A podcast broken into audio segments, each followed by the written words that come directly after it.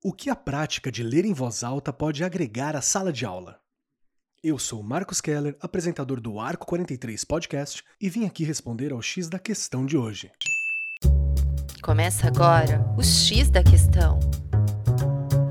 Ler em pensamento é um hábito introspectivo, analítico e relativamente recente na história da literatura. Se remontarmos o início da cultura mundial, aquela época, o bardo, figura antiga responsável por contar as histórias, era muito respeitado na sociedade grega, por exemplo. A Odisseia, a Ilíada, as Mil e Uma Noites são só alguns exemplos de obras concebidas neste tempo e que não só contêm narradores na própria história, como remontam a uma época que lendas, fábulas, cantigas e mitos, sejam de entretenimento ou registros históricos, filosóficos e políticos, consideravam narrar uma das formas de absorver o conhecimento. Uma citação de Santo Agostinho é utilizada pelo escritor Jorge Luiz Borges no texto Oculto aos Livros. Nela é descrita o espanto de Agostinho perante o hábito de Santo Ambrósio, que foi bispo de Milão até o ano de 384, de passar a vista sobre as páginas, abre aspas, mergulhando sua alma no sentido,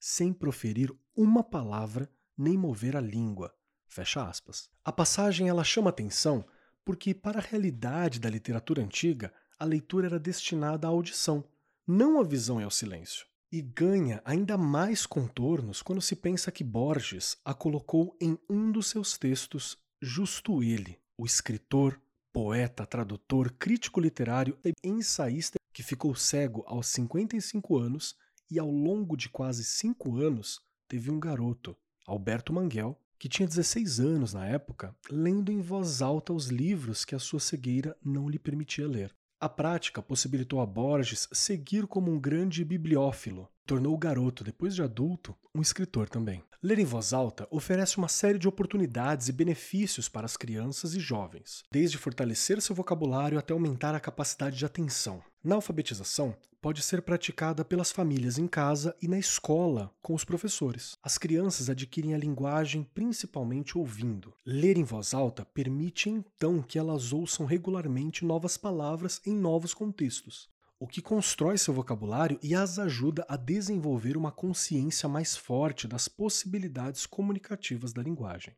Quando as crianças veem os adultos lendo, é mais provável que se tornem leitores quando compartilham experiências positivas de leitura com os adultos, como ler em voz alta, elas aprendem a associar a leitura com o apoio, a gentileza e a alegria. Pensando nas turmas maiores, os educadores, principalmente das disciplinas de literatura, podem passar a separar um tempo da aula para praticar a leitura em voz alta. E durante esse momento, os estudantes escolhem um livro que seja interessante para eles como indivíduos e apropriadamente desafiador para suas habilidades. A prática pode colocar os alunos em foco, um por sessão, variando os protagonistas ou pode colocar o docente como leitor principal. Para o professor, tirar um tempo e ler em voz alta aos estudantes permite modelar estratégias de leitura.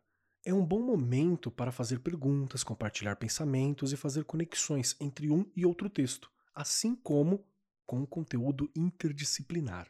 Ler em voz alta oferece uma oportunidade para a turma experimentar um texto juntos, enriquece a comunicação da sala de aula, permite compartilhar o amor pela leitura, melhora as metodologias do professor e expõe novos autores, novos gêneros e novos temas. É uma boa estratégia também para lidar com a timidez de alguns, abordar a dramaticidade, trazer espaço para a criatividade e outros vários assuntos. Leitura em voz alta também pode servir como uma ferramenta importante para promover a diversidade e a inclusão, uma vez que cria uma experiência comunitária e, por meio da escolha dos livros certos, uma ótima oportunidade para explorarem esses temas. Fluência, vocabulário e aprendizagem socioemocional não são apenas para crianças e devem continuar sendo exercitadas durante toda a vida. Se a leitura é vista como uma experiência de alteridade, possibilitando o encontro entre o leitor, o autor e o seu mundo, ficcional ou não, a leitura em voz alta é então um espaço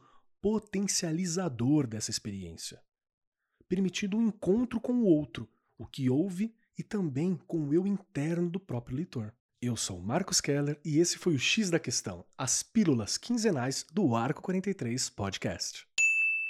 O X da Questão, por Arco 43, o podcast da editora do Brasil.